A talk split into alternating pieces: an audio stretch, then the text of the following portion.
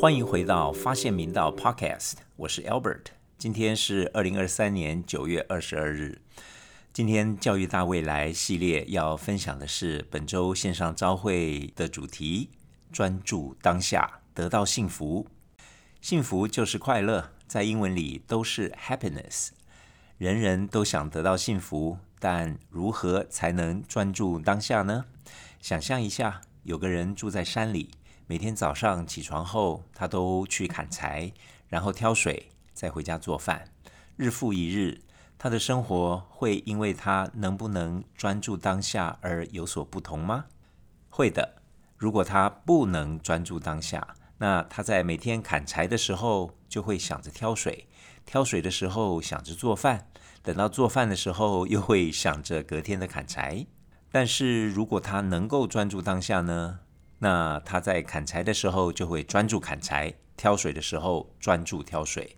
那做饭的时候呢，当然就专注做饭。显然，能够专注当下的他，必定这三件事都能做得比较好，而且同时也更能 enjoy 做事的过程。同学们听懂了吗？让我们反思一下。会不会有同学在早修音听的时候，心里想的是待会儿的数学课，而上数学课的时候又想着是等一下的国文课，等到上国文课的时候呢，想的又是下午的体育课呢？这样就没有专注当下哦。为什么很多人在当下都会想着其他的事情呢？那样做会有什么问题吗？研究显示，人脑非常强大。不但可以思考复杂的问题，而且常常会产生许多念头，一个接着一个，很快的发生，让我们觉得好像在同步思考许多许多事情。这就是所谓 multitasking。但真的是这样吗？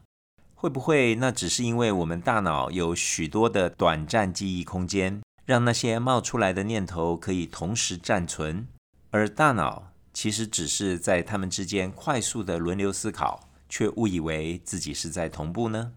今天我们不是要谈脑科学，而是要探讨我们的思维模式。我们有强大的大脑，又生活在一个讯息爆炸的时代。最近还又多了一个工具，叫生成式人工智慧 Chat GPT。所以。我们不缺少讯息，我们要学习的是如何在对的时机选择对的讯息来运用。因此，我们平常可能满脑子都是念头，它们来自于我们接触的各种讯息，这是正常的。但关键是要能够在对的时机选择把重要的讯息和念头处理好，这就是理想的思维模式，这是可以学习的哦。我们可以用时间来把所有脑中的念头分成三类：过去、现在和未来。让我们回到学校的场景，班上正在进行早修音听。小汪脑中出现了好多念头，包含昨天玩的游戏、等一下的数学课和国文课，还有下午他最喜欢的体育课。如果他在这些念头中转来转去，那他一定无法专心听音听。在后来的数学课和国文课也是一样的问题，结果一天的学习成效都不好。问题就是小汪在每一个当下都分心想着过去或未来的事情，以至于不能专注当下。因此，我们要能理解到，大脑会出现许多讯息和念头是正常的，但要有意识的去认清。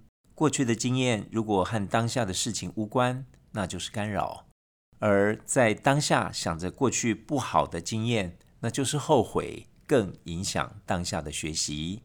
而未来也是一样，还没发生的好事会干扰当下，而未来可能的坏事会造成自己的焦虑，也会影响当下的学习。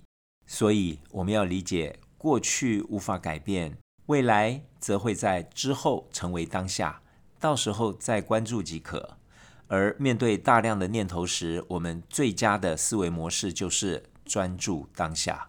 我们要相信专注当下是可以练习的，就从过好每一天做起。在一天里的每一个当下，也就是每一堂课，把所有过去和未来的念头都放下，练习专注当下。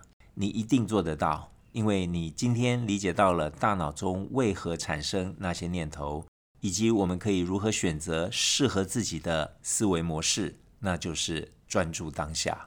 最后，有人可能会问：如果我们总是专注当下，那什么时候专注过去和专注未来呢？老师常常叫我们反思和凡事为未来做准备，不就是专注过去和专注未来吗？这是一个好问题。答案是：你可以安排时间做这些事，譬如在睡觉前十分钟反思一下今天过得如何，或者预习一下明天的学习进度。你的这种反思过去和准备未来，就是在那个当下应该做的事，所以其实你还是在专注当下哦。因此，专注当下就能持续进步，也就能得到幸福。这是每个人都需要终身学习的课题，即使校长和老师们也都需要持续的练习。